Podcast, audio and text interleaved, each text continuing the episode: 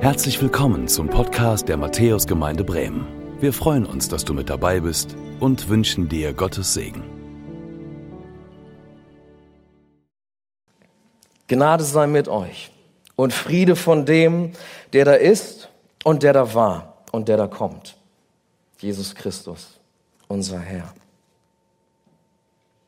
Wir haben in den vergangenen Wochen uns mit dem Thema Freiheit, was es eigentlich bedeutet, frei zu sein, auseinandergesetzt. Eine Freiheit, wie sie Paulus in Galater 5 beschreibt. Eine Freiheit, an die er die Empfänger des Galaterbriefes, aber auch dich und mich erinnert, die er erklärt, eine Freiheit aber auch, um die er ringt, für uns ringt und uns immer wieder daran erinnert, was bedeutet es eigentlich, frei zu sein und frei zu bleiben. Darum ringen ist vielleicht sogar noch ein Wort, was viel zu schwach ist. Paulus kämpft richtig darum. Und das haben wir in den vergangenen Wochen gehört. Er benutzt ziemlich krasse Worte auch dafür. Und man merkt, der kämpft mit offenem Visier für deine und für meine Freiheit, für die Freiheit derer damals der Hausgemeinden in dieser Region. Und das waren, warum kämpfte er so für die Freiheit der Hausgemeinden damals? Weil er diese Gemeinden selber gegründet hatte. Er hatte auf seinen Reisen, auf seinen Missionsreisen diese Gemeinden gegründet. Das waren quasi seine Jünger, die er da erzogen hatte, die er da gewonnen hatte. Und er kämpft um sie. Er kämpft um diese Christen und, und ihre Freiheit. Und dann kommen andere Lehrer, dann kommen Missionare dahin. Andere Missionare als er. Er musste wieder weiterziehen. Und diese anderen Lehrer, diese kleine Gruppe, die dort hinkam zu diesen Hausgemeinden, die fingen an, Zweifel zu sehen. Zweifel an dem, was Paulus gelehrt hatte. Zweifel an dem, wer Paulus eigentlich ist und welche Autorität er eigentlich hat, so zu sprechen. Und Paulus nennt diese Missionare daher Unruhestifter in Galater 5, Vers 10. Oder auch Aufhetzer in Galater 5, Vers 12. Das wirst du bestimmt nicht vergessen haben, diese Predigt, wo Andreas das so krass auch rübergebracht hat, wo Paulus diesen Aufhetzern empfiehlt, kastriert euch doch selbst. Hat, glaube ich, keiner überhört, ne? Vor ein paar Wochen. Das war krass. Aber es sind die Worte, die Paulus benutzt. Er äußert sich so krass, weil es um was geht, weil er kämpft, weil er gegen diese anderen Lehrer, gegen diese Missionare, gegen diese Zweifel, die sie gesät haben bei diesen jungen Gemeinden, dagegen angekämpft hat.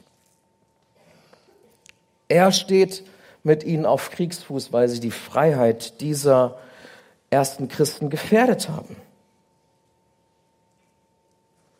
Ein handfester Konflikt zwischen Christen. Christen können sich streiten. Das erleben wir ja gar nicht, ne, bei uns. Überhaupt nicht. Nein, Christen können sich streiten und ähm, dieser Konflikt, der hatte Auswirkungen. Wenn zwei sich streiten und vor allem hier, wenn sich der Gemeindegründer mit den Missionaren streitet, das sind ja eigentlich die, zu denen wir häufig aufschauen dann hat die ganze Gemeinde damit zu tun. Dann hat das einen Einfluss auf alle, die da sind in diesen Gemeinden. Und vor allem, wenn sie sich auf die Art und Weise streiten, ganz öffentlich. So öffentlich, dass wir den Brief heute noch in der Hand halten können. Also, Bildzeitung gab es damals nicht, ne? Aber das hat schon ein bisschen was von FC Hollywood. Hat schon ein bisschen was von dem Trainerwechsel gestern bei FC Bayern, den wir alle so hautnah miterleben konnten. Wer das wollte, konnte das miterleben, was da so passiert. Und so ein bisschen ist das vergleichbar hier. In aller Öffentlichkeit streiten die sich und Wir reden hier vom Apostel Paulus und die werfen sich persönliche Beleidigungen an den Kopf. Ziemlich krass, was unter Christen so passieren kann. Aber es passiert, weil es um was geht. Weil es um was geht. Wer sind diese anderen Lehrer, diese Missionare, die Paulus als Aufhetzer und Unruhestifter beschimpft? Es sind Christen, andere Christen jüdischer Herkunft. Und beides, ihre jüdische Herkunft, aber auch ihr Glaube an Jesus, war das, was ihre Identität bestimmte. Oder anders gesagt, Glaube allein in Christus, das war ihnen zu wenig. Nur an Jesus glauben, das war ihnen zu einfach. Diesen Missionaren war das zu einfach. Sie waren gekommen, um diesen Hausgemeinden zu sagen, Glaube allein reicht nicht. Ihr reicht nicht aus. Ihr seid nicht genug. Kennst du das? Kennst du das? Wenn, vielleicht sogar hast du das mal erlebt in deinem Glaubensleben oder vielleicht auch in der Gemeinde oder in einem Hauskreis, dass du das Gefühl hattest, ich bin nicht genug. Glaube allein an Jesus scheint nicht genug zu sein. Diese Missionare, diese anderen Lehrer hatten das Bedürfnis, nachzubessern. Sie hatten das Bedürfnis, die Latte noch mal ein bisschen höher zu hängen und zu sagen, weißt du was, wir als Judenchristen wollen dir mal was mitgeben auf den Weg, nämlich Christ sein, das muss man sich erst verdienen. Wenn du Teil unserer exklusiven Familie Gottes sein möchtest, dann musst du erst die Fülle unserer Geschichte, unserer Tradition, unserer Gesetze, das musst du erst mal erkennen und verstehen und danach leben. Dann bist du genug. Die Fülle des jüdisch-christlichen Glaubens kam so ein bisschen daher wie so eine, so eine volle Umzugskiste mit Leitsordnern, die man erstmal so durcharbeiten muss, um dann dazu zu gehören, um wirklich dazu zu gehören. Als ich mich vorbereitet habe auf diese Predigt, habe ich so ein bisschen an den, an die Kiste Leitsordner gedacht, die ich zum ersten Mal geerbt habe in meinem Leben. Vor zehn Jahren, so ziemlich genau, habe ich meinen ersten richtigen Job angefangen. Ich weiß nicht, ob du dich erinnern kannst daran, wie das war für dich. Dein erster Arbeitstag. Ich weiß noch, wie das bei mir war. Ich war super nervös. Ich habe mir Druck gemacht. Im Bewerbungsgespräch habe ich mir das natürlich nicht anmerken lassen. Ne? Da war ich ganz cool. Da war ich ganz souverän. Da habe ich versucht, ganz seriös rüberzukommen, habe mir extra einen neuen Anzug gekauft. Und ich weiß nicht, wie oft ich den Knoten geübt habe, bis ich das raus hatte, wie man sich so einen ordentlichen Schlips bindet. Ne? Und ich weiß nicht, kennst du dieses Gefühl, wenn du an einen neuen Ort kommst und du kennst niemanden und gleichzeitig weißt du aber, die haben ziemlich hohe Erwartungen an mich. Erinnerst du dich daran, wie du vielleicht mal in so einen Raum gekommen bist und du wusstest, dass alles von deinem Aussehen über jedes einzelne Wort, was du äußerst, jetzt ganz genau unter die Lupe genommen wird? Erinnerst du dich an solche Situationen? Ich war so erleichtert, als ich das Bewerbungsgespräch überstanden hatte. Aber ich weiß noch, wie ich damals nach Hause gefahren bin. Und das war eine ganz schöne Strecke von Dortmund nach Bremen zurück. Und ich war so fertig von der Anspannung. Das fiel alles ab nach dem Bewerbungsgespräch. Und dann war ich total glücklich, als die Zusage kam für diesen ersten Job. Aber ich wusste auch, jetzt wird's ernst. Jetzt wird's erst richtig ernst. Jetzt musst du dich beweisen. Jetzt musst du zu den geschliffenen Antworten, die du gegeben hast im Bewerbungsgespräch, auch abliefern. Man kann ja ein bisschen was vortäuschen im Bewerbungsgespräch, aber ich wusste, jetzt muss ich zeigen, dass ich diesen hohen Erwartungen auch gerecht werden kann. Und dann ging's los. Der erste Arbeitstag. Ich weiß noch, wie das war. Ich fuhr ganz früh los am Morgen um 6 Uhr hier aus Bremen und kam dann an an meiner Arbeitsstelle in Dortmund und habe dann den Parkplatz gesucht, habe den Empfang gefunden, kam dorthin, habe dann brav gewartet, bis mich jemand abgeholt hat und so die Treppe hochgeführt hat. Und dann weiß ich noch, das erste Büro auf der rechten Seite war direkt das Büro des Vorstandsvorsitzenden. Da waren schöne Blumen, bis ich irgendwann erfahren habe, jeden Tag kam da jemand aus Düsseldorf und hat frisch die Blumen gemacht, damit es schön aussieht. Und dann ging es quasi gegenüber von seinem Vorzimmer direkt in so einen dunklen Gang. Und das vierte Büro auf der linken Seite, das sollte dann das Büro sein, das Großraumbüro sein, in dem ich mich hinsetzen sollte. Und als ich reinkam, da saßen die Kollegen schon an ihren Schreibtischen, nur einer war frei. Und da standen sie dann, die Leitsordner, auf diesem leeren Schreibtisch. Leitsordner, um mir die Systeme zu erklären, wie das alles da so funktioniert. Leitsordner, um mir zu erklären, wo bist du hier eigentlich gelandet? Was ist denn das eigentlich für eine Unternehmung? Was hatten die eigentlich für eine Geschichte? Was hatten diese Unternehmung eigentlich für Werte? Was macht diese Unternehmung eigentlich aus? Da waren aber auch schon die ersten Leitsordner mit Themen, für die ich die Verantwortung übernehmen sollte und an denen man mich messen würde. Ich habe da so raufgeguckt auf diesen Schreibtisch und auf diese Leitsordner und dann war ich ein bisschen erleichtert, dass es nicht direkt zur Sache ging, sondern ich erstmal rübergelotst wurde zum Konferenzraum und die erstmal mit mir gefrühstückt haben. Das war ein guter Einstieg. Das hat ein bisschen den Druck rausgenommen. So ein schönes Willkommen, über das freuen wir uns ja alle, so ein Kennenlernen-Frühstück. Extra für mich. Ich war total happy und schon mal so ein bisschen entspannter. Und alle in dem Team, die ich getroffen habe, alle waren super freundlich. Ist ja auch so bei uns, ne? Wenn hier jemand herkommt, also Willkommenskultur, das können wir. Und freundlich an der Tür, ich würde sagen, sind wir auch, ne? Also der Einstieg war klasse.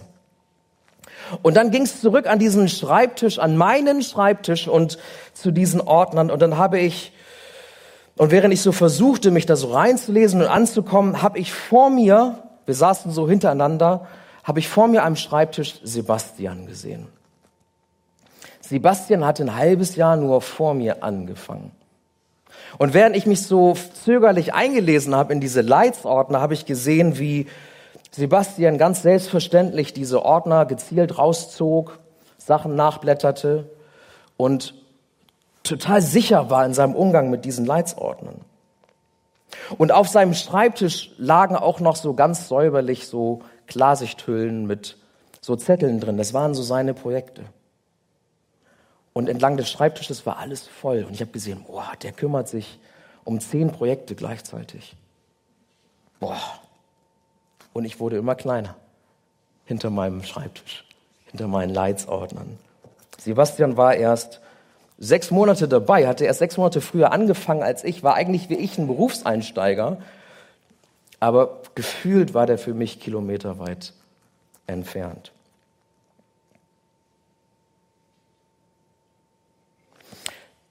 Zurück zu den Leitsordnern, die, und da ist vielleicht so eine Wand an Leitsordnern, wie du sie kennst, vielleicht auch noch von früher. Vielleicht sieht es auch bei dir zu Hause so aus.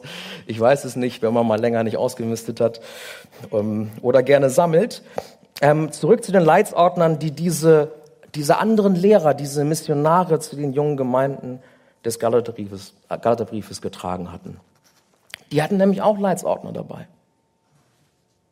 Ich habe euch mal so ein paar dieser Leitsordner mitgebracht nur drei exemplarisch.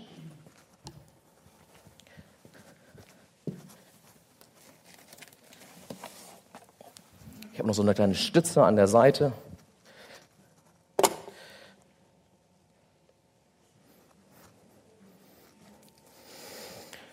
Die hatten so ein paar Leitsordner dabei, von denen sie sagten, ey, ihr jungen Christen, wir haben da was für euch, von dem wir möchten, dass ihr das erstmal durcharbeitet, bevor ihr so wirklich dazugehören könnt. Und der erste Leitsordner, den sie erwähnten, von dem wir auch schon gehört haben in den vergangenen Wochen, war der der Beschneidung. Dieses Aufnahmekriterium, um dazuzugehören. Im Alten Testament bereits am achten Tag nach der Geburt praktiziert, als Stammeszeichen, als Zeichen, dass du wirklich dazugehörst und sich das auch nicht wieder umkehren lässt. Wenn ab, dann ab, ne? Mehr sage ich dazu nicht. Du möchtest, du möchtest beim Passamal teilnehmen? Klar. Nur wenn du Schmitten bist, dann kannst du mitmachen. Das war einer dieser Leitsordner, die diese anderen Lehrer, diese Missionare mitgebracht haben und sagen, wenn du dabei sein willst, dann musst du das erfüllen. Und übrigens, wenn du dich erst später im Glauben erkannt hattest, dann ist ja auch irgendwie klar, also wir sind schon seit dem achten Tag dabei. Wir sind schon seit dem achten Tag. Wir sind da reingeboren worden. Du fängst jetzt gerade erst an. Ne? Stell dir vor, wie sich diese jungen Christen gefühlt haben mit diesem ersten Leitsordner, von dem sie wussten, die sind seit dem achten Tag dabei und ich. Ich bin vielleicht 55 Jahre schon im Leben und nicht beschnitten. Das war der erste Ordner. Der zweite Ordner, die Speisegebote. Mit wem dürfen wir eigentlich was wann essen? Die Speisegebote wurden, wenn du so schaust in die Bibel vom Anfang bis zu diesem Punkt hier in Galata, wurden im Verlauf der Geschichte immer mehr zu einem Identitätsmerkmal der Juden. Solche Speisegebote, solche Speisegebote, wie wir sie haben, die hat niemand. Das zeichnet uns aus. Wir sind so speziell in dem, wie wir miteinander essen und mit wem wir essen, so speziell wie wir ist niemand. Das war ein Zeichen ihrer Identität. Niemand aß so wie die Juden. Niemand ist so wie wir. Niemand macht das so wie wir. Mit diesem Essverhalten konnten sie sich abgrenzen. Aber diese Speisegebote beinhalten auch die Ansage, mit Nichtjuden isst du nicht. Wir essen nicht mit jedem. Nicht jeder darf hier an den Tisch. Du möchtest mit am Tisch sitzen, nur wenn du das isst und so isst, wie wir und bist wie wir und dazugehörst. Dann darfst du dabei sein. Der dritte Leitsordner waren die Feste. Und auch da, wenn wir schauen an den Anfang der Bibel und die Entwicklung im Verlauf der Geschichte, dann waren da zunächst Erntefeste, die gefeiert worden sind. Hey, wir sind dankbar für das, was wir geerntet haben. Wir sind dankbar für Regen. Wir sind dankbar dafür, dass die Ernte nicht ins Wasser gefallen ist, sondern dass wir genug zu essen hatten. Danke Gott für die Ernte. Erntefeste waren damals nicht etwas, was nur die Juden gefeiert hatten, das Volk Israel, sondern auch andere Völker haben Erntefeste gefeiert. Aber dann kamen immer mehr Feste dazu, um sich zu erinnern. Um sich zu erinnern, wie, wie Gott dieses Volk geführt hat. Feste der Erinnerung. Und dieser Festkalender, der wurde immer komplexer und immer detaillierter, denn es wurde immer stärker auch darauf geachtet, ja, wie feiern wir denn diese Feste? Ich weiß nicht, wie du zu Hause ein Fest begehst, ne? Aber die beste Art und Weise, um die Freude zu killen, ist, wenn du die Vorbereitung extrem detailliert machst. Umso konkreter, umso detaillierter der Ablauf wird, umso strenger der Ablauf wird, umso schwieriger wird es sich darauf zu freuen. Immer mehr wächst der Stress, so eine Feier vorzubereiten und das ordentlich zu tun, so wie das erwartet wird. Und so war das ein Stück weit auch bei den Juden. Und so haben die vielleicht diesen jungen Christen die Frage gestellt, okay, du möchtest mitfeiern, aber nur so, wenn du mit uns feierst, und zwar so, wie wir gerne feiern wollen. dann darfst du mitfeiern. Hey, stell dir das mal vor. Versetz dich mal rein in diese Lage dieser ersten Christen. Stell dir vor, du bist wenige Tage im Glauben. Du wurdest eingeladen, an Jesus zu glauben. Du wurdest total herzlich begrüßt. Du kommst hier zum Gottesdienst. An der Tür sind freundliche Gesichter. Das Welcome-Team lädt dich ein und sagt, hey, komm her, wir freuen uns einfach nur, dass du da bist. Und dann kommst du hier hin und das, was du immer wieder hörst, ist, hey, Jesus allein. Jesus allein. Und und was dich so richtig überzeugt und was dich trifft im Herzen ist, hey, und wenn ich mich diesem Jesus anvertraue, dann werde ich frei von Schuld. Dann kann ich das Vergangene hinter mir lassen. Dann kann ich das, was mir im Leben Schmerzen bereitet, überwinden. Dann werde ich alte Gewohnheiten los. Hey, mein Leben wird neu. Jesus macht es möglich. Jesus allein. Ein Leben, was nicht nur verändert wird, sondern auch ein Leben für die Ewigkeit. Ich darf in Ewigkeit bei Gott sein. Wow. Und dann sagst du Ja zu diesem Angebot und alle freuen sich, dass du Ja gesagt hast und dass du gesagt hast, ey, das unterschreibe ich. Und du bist am Anfang nervös hingekommen, hier in den Gottesdienst vielleicht, du hast erste Beziehung geknüpft, hast dann deinen Platz gefunden, hast angefangen, deinen Platz ein bisschen einzurichten, dich zurechtzufinden. Und dann stellt dir jemand diese Leitsordner hin und sagt, ganz so einfach war das übrigens doch nicht, ne? Ganz so einfach ist das doch nicht. Wenn du dazugehören möchtest, also so wirklich dazugehören möchtest, dann musst du noch ein bisschen was durcharbeiten. Dann musst du dich an die Dinge halten, denn dieser Platz, den du hier bei uns hast, gibt ja auch noch eine Probezeit, ne? Vielleicht hast du diesen Platz nicht für immer. Vielleicht hast du dich in Gemeinde schon mal so gefühlt oder in einem Hauskreis. Ich habe mich so gefühlt an meinem ersten Arbeitstag. Und die Christen damals in den Hausgemeinden haben sich vielleicht auch so gefühlt, als diese anderen Lehrer kamen. Und ich hoffe, dass du dich heute, der du hier bist, nicht so fühlst. Hier in diesem Gottesdienst. Letzte Woche hat Philipp Müller gepredigt über Galater 5, Vers 14. Denn das ganze Gesetz ist in einem Wort erfüllt, in dem liebe deinen Nächsten wie dich selbst. Egal, ob damals die Christen, an die Paulus den Galaterbrief geschrieben hat, in diesen Hausgemeinden oder heute wir Christen, Egal, ob du zum ersten Mal heute in diesem Gottesdienst bist oder seit 50 Jahren deinen Stammplatz hast, der schon die Form deines Pupus angenommen hat. Ich möchte dir heute nochmal sagen, zur Freiheit hat uns Christus befreit. Zur Freiheit hat uns Christus befreit. Eine Freiheit, wo weder das, was draußen gilt, das Recht des Stärkeren oder das Leistungsprinzip? Gilt eine Freiheit, in der das nicht mehr gilt? Und auch nicht eine Freiheit, in der wir uns freuen über das Ja zu Jesus und dann sagen, ja, aber es um die Einhaltung von Gesetzen geht und du daran gemessen wirst Tag für Tag. Was Paulus sagen möchte, ist, du bist frei. Du bist frei, nicht weil du etwas geleistet hättest, sondern weil Jesus etwas geleistet hat.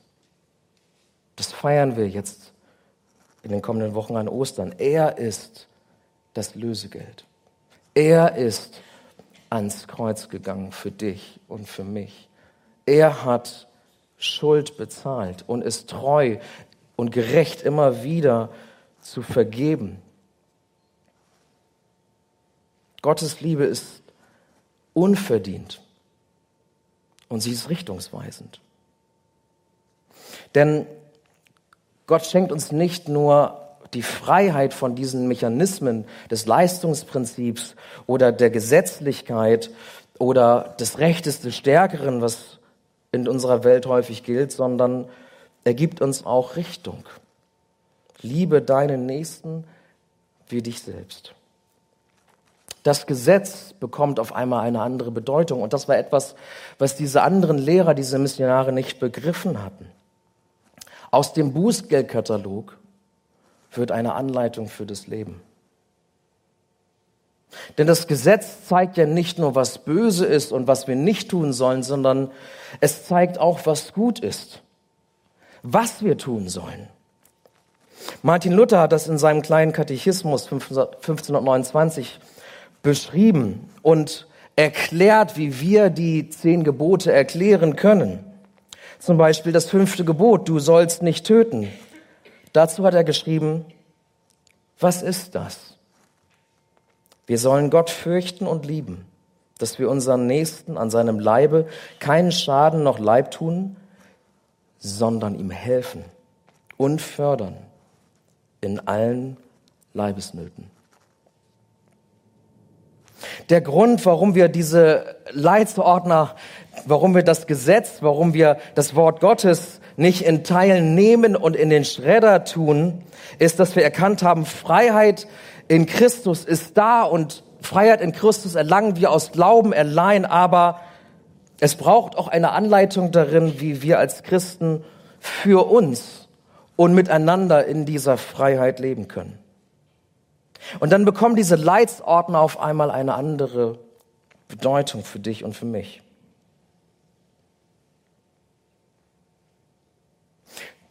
Zurück zu mir an meinem Schreibtisch, an meinem ersten Arbeitstag. Ich habe weiter Sebastian beobachtet, der vor mir saß an seinem Schreibtisch. Und weiter beobachtet, wie er sich so souverän durch diese Leitsordner geflügt hat. Und ich weiß nicht, wie das dir geht, wenn du jemanden siehst, der weiter ist als du, der besser ist als du. In mir hat sich Widerstand geregt. Kennst du das? In mir hat sich Widerstand geregt. Ich wollte da sein, wo er schon war. Ich fing an, in meinem Arbeitskollegen, in diesem neuen Arbeitskollegen einen Konkurrenten zu sehen. Verrückt, oder? Obwohl wir doch in derselben Abteilung waren, im selben Team. Obwohl wir doch für dasselbe Unternehmen gearbeitet haben.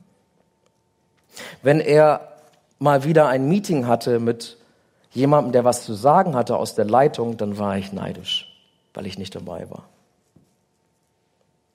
Und so ein bisschen hatte ich innerlich gehofft, dass das Meeting vielleicht nicht so richtig glatt läuft. Kennt ihr das? Und das Blöde war, dass Sebastian sich immer 110 Prozent vorbereitet hat. Aber trotzdem habe ich gehofft, vielleicht hat er was übersehen. Vielleicht hat er was übersehen. Vielleicht kommt dann meine Chance. Und wenn ich Informationen bekam, die er noch nicht hatte, habe ich sie nicht sofort geteilt. Ne? Ich habe es erstmal ein bisschen für mich behalten. Und wenn wir dann das nächste Meeting zusammen hatten, vielleicht auch mit denen aus der Leitung, konnte ich was Schlaues sagen, was er nicht wusste. Wenn es Lob gab für unsere Abteilung, für unser Team und das ging auf seine Arbeit zurück, dann habe ich mich nicht mitgefreut. Ich konnte mich nicht so richtig mitfreuen. Ein total unnötiger Konkurrenzkampf ist mit Sebastian entbrannt, der mich innerlich total fertig gemacht hat. Und dabei waren wir im selben Team. Verrückt, oder? Wenn wir uns von diesen Mechanismen der Welt nicht lösen, dann erfährst du vielleicht genau das, was ich mit Sebastian erlebt habe. Vielleicht bin ich auch der Einzige, der das erlebt hat, aber ich glaube nicht. Ich glaube nicht. Wenn wir uns von den Mechanismen des Gesetzes nicht lösen, dann geraten wir immer wieder in solche Situationen, wo wir auf einmal miteinander kämpfen. Und wozu das führt, das beschreibt Paulus so in Galater 5, Vers 15, in diesem letzten Vers dieses Abschnitts, um den es ging in dieser Predigtreihe. Wenn ihr jedoch wie wilde Tiere aufeinander losgeht, einander beißt und zerfleischt, dann passt nur auf. Sonst werdet ihr am Ende noch einer vom anderen aufgefressen. Krasses Wort, oder? Wir sind durch Christus zur Freiheit befreit. Glaube in Christus allein. Und das setzt uns in Bewegung, diese unverdiente Zuwendung Gottes setzt uns in Bewegung, andere zu lieben wie uns selbst. Und die Alternative dazu ist aber, dass wir in diesen Mechanismen der Welt bleiben, in unseren kleinen Kämpfen, in unseren kleinen Konkurrenzkämpfen und Kriegen bleiben, ob sie jetzt laut und offen ausgetragen werden oder eher im Verborgenen, so wie das bei mir und Sebastian der Fall war. Und Paulus sagt, okay, wenn ihr euch dafür entscheidet, wenn ihr dazu zurückkehrt, dann werdet ihr aufeinander losgehen wie wilde Tiere. Und das Bild, was er benutzt, ist hier so wie Wölfe, die sich gegenseitig beißen, zerfleischen und auffressen. Auffressen, wenn man ganz genau hinschaut, dann geht es hier um ein so langsam aufgebraucht, aufgerieben werden, bis man komplett vernichtet ist. Es beginnt erst innen und dann ist man komplett am Ende. Davor warnt Paulus. Und noch ist es nicht so weit bei diesen Hausgemeinden, noch ist es nicht so weit bei ihnen, dass sie gesagt haben, okay, also jetzt doch Christus plus. Noch ist es nicht so weit. Und er sagt, lasst es nicht so weit kommen unter euch. In der Vorbereitung auf die Predigt heute habe ich mich hingesetzt und dann kam mir diese Geschichte mit Sebastian. Ich habe überlegt, so, hey, dieses Wort ist so herausfordernd, aber wie habe ich das erlebt? Dieses innerlich aufgefressen werden. Wie habe ich das erlebt? Und dann kam ich auf Sebastian. Dann habe ich ihm geschrieben. Ich habe ihm geschrieben, dass ich ihn damals eigentlich bewundert habe. Ich habe mich dafür bedankt, dass ich wahrscheinlich von niemandem so viel gelernt habe wie von ihm obwohl ich nicht nach Hilfe gefragt habe. Ne? Das konnte ich nicht. Einfach weil ich ihn beobachtet habe. Und ich habe mich entschuldigt dafür, dass ich ihn vielleicht manches Mal nicht unterstützt habe oder mich nicht mit ihm gefreut habe. Ich habe mich entschuldigt dafür, dass ich ihm Informationen vorenthalten habe und vielleicht hinter seinem Rücken auch das ein oder andere politische Manöver gefahren bin. Und ich habe ihm endlich geantwortet auf ein Bild von seinem Nachwuchs, was er mir vor ein paar Monaten geschickt hat. Und habe ihm ein Bild von unserem Nachwuchs geschickt. Ich bin mal gespannt, was er antwortet. Er hat noch nicht geantwortet. Aber ich hatte ein innerliches Bedürfnis in der Vorbereitung der Predigt, aus der Fülle dessen, was Gott in meinem Leben in den vergangenen Jahren getan hat, etwas mit ihm zu teilen die Fülle der Liebe Gottes mit ihm zu teilen und ihn zu segnen mit Anerkennung, die ich für ihn eigentlich hatte. Und mit guten Wünschen ihn zu segnen, die ich ihm nie vorher ausgesprochen habe. Hey, wir können aus der Fülle des Gesetzes mit anderen Menschen teilen oder wir können aus der Fülle der unverdienten Gnade Zuwendung Gottes teilen. Wir können Neuen, die zum ersten Mal hier in den Gottesdienst kommen, mit unseren Anforderungen zur Zugehörigkeit, mit unseren Traditionen, unseren Festregeln, unseren Verhaltensregeln, können wir sie erschlagen. Oder wir können ihnen die Unsicherheit nehmen, wenn sie zum ersten Mal durch diese Tür gehen und noch nicht so richtig wissen, was passiert hier eigentlich. Wir können sie an die Hand nehmen, sie ermutigen, sie anfeuern, wenn sie einen ersten Schritt machen im Glauben. Wir können aufhören, falschen Freiheiten nachzujagen als Einzelkämpfer, wie der Marlboro-Mann. Erinnerst du dich noch? Der Marlboro-Mann, da dieses Sinnbild für Freiheit. Und in Wirklichkeit raucht, rauchen Cowboys gar nicht. Und in Wirklichkeit sind sie gar nicht frei, sondern bekriegen sich untereinander, kämpfen um, wer kümmert sich um welche Ranch. Wir können weiter unterwegs sein wie der Marlboro-Mann oder miteinander die Freiheit in Christus entdecken, die er uns schenkt und zu der uns einlädt und zu der wir einladen sollen. Wir können Menschen beurteilen nach ihrer Leistung oder wir können sie so sehen, wie Jesus sie sieht, wie er dich sieht, wie er mich sieht. Paulus kämpft für seine Jünger, für, seine, für diese Hausgemeinden damals und er kämpft für dich heute, dass wir uns für Letzteres entscheiden. Ich werde jetzt gleich beten und ich möchte dir im Gebet einen Moment der Stille geben. Und ich möchte dich ermutigen, dass du in diesem Moment der Stille einmal überlegst, wer ist heute dein Sebastian? Wer ist heute dein Sebastian? Mit wem bist du entweder im offenen Streit oder im verborgenen Konkurrenzkampf und schaust immer mal wieder neidisch aus der Distanz, weil die Person vielleicht ein bisschen weiter ist als du. Mit wem bist du im,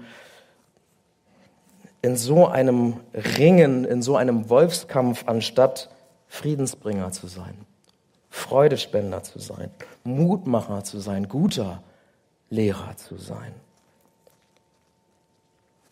Wem möchtest du vielleicht auch eine Nachricht schreiben, ohne zu wissen, was zurückkommt? Oder die Person anrufen?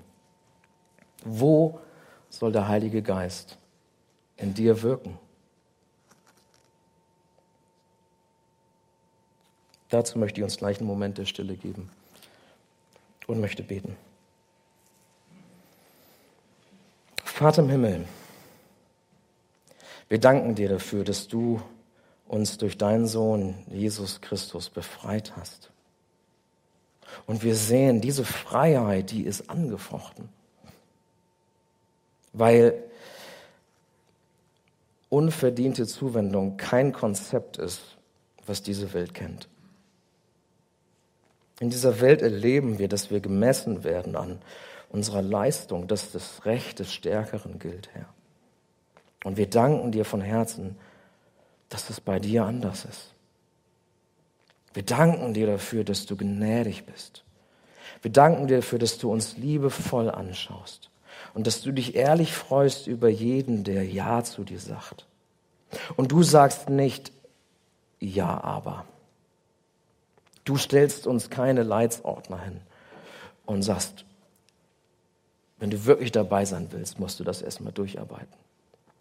Sondern du schenkst uns dein Wort nicht, um uns zu richten, sondern um uns anzuleiten im Leben, weil du möchtest, dass wir, dass wir diese Freiheit ergreifen und dass das Leben in Freiheit gelingt, dass unser Leben als Jesus Nachfolger gelingt. Danke, dass du uns so siehst. Danke, dass wir kostbar sind in deinen Augen. Danke, dass du dich freust darüber, dass wir dir nachfolgen und danke, dass du uns anfeuerst. Und du siehst aber, wo wir andere immer noch so ein bisschen argwöhnisch beäugen. Und ich möchte dich bitten, Herr, dass du uns jetzt in der Stille zeigst, wer das ist wer unser Sebastian ist. Und dass du uns anrührst in dieser Stille jetzt und uns zeigst, auf wen sollten wir zugehen. Sprich du, Herr.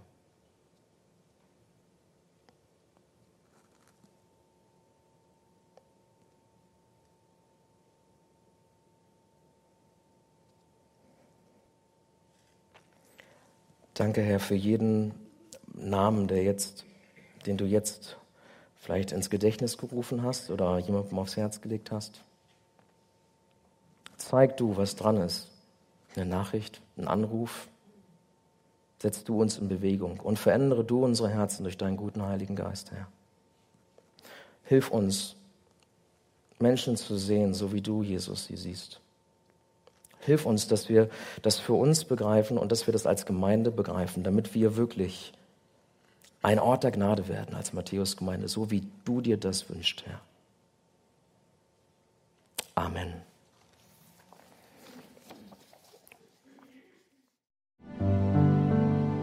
Danke fürs Zuhören. Wir hoffen, dass du heute inspiriert und ermutigt wurdest durch Gottes lebendiges Wort. Unser Gebet ist, dass es viel Frucht bringt. Weitere Infos findest du unter www.matthäus.net.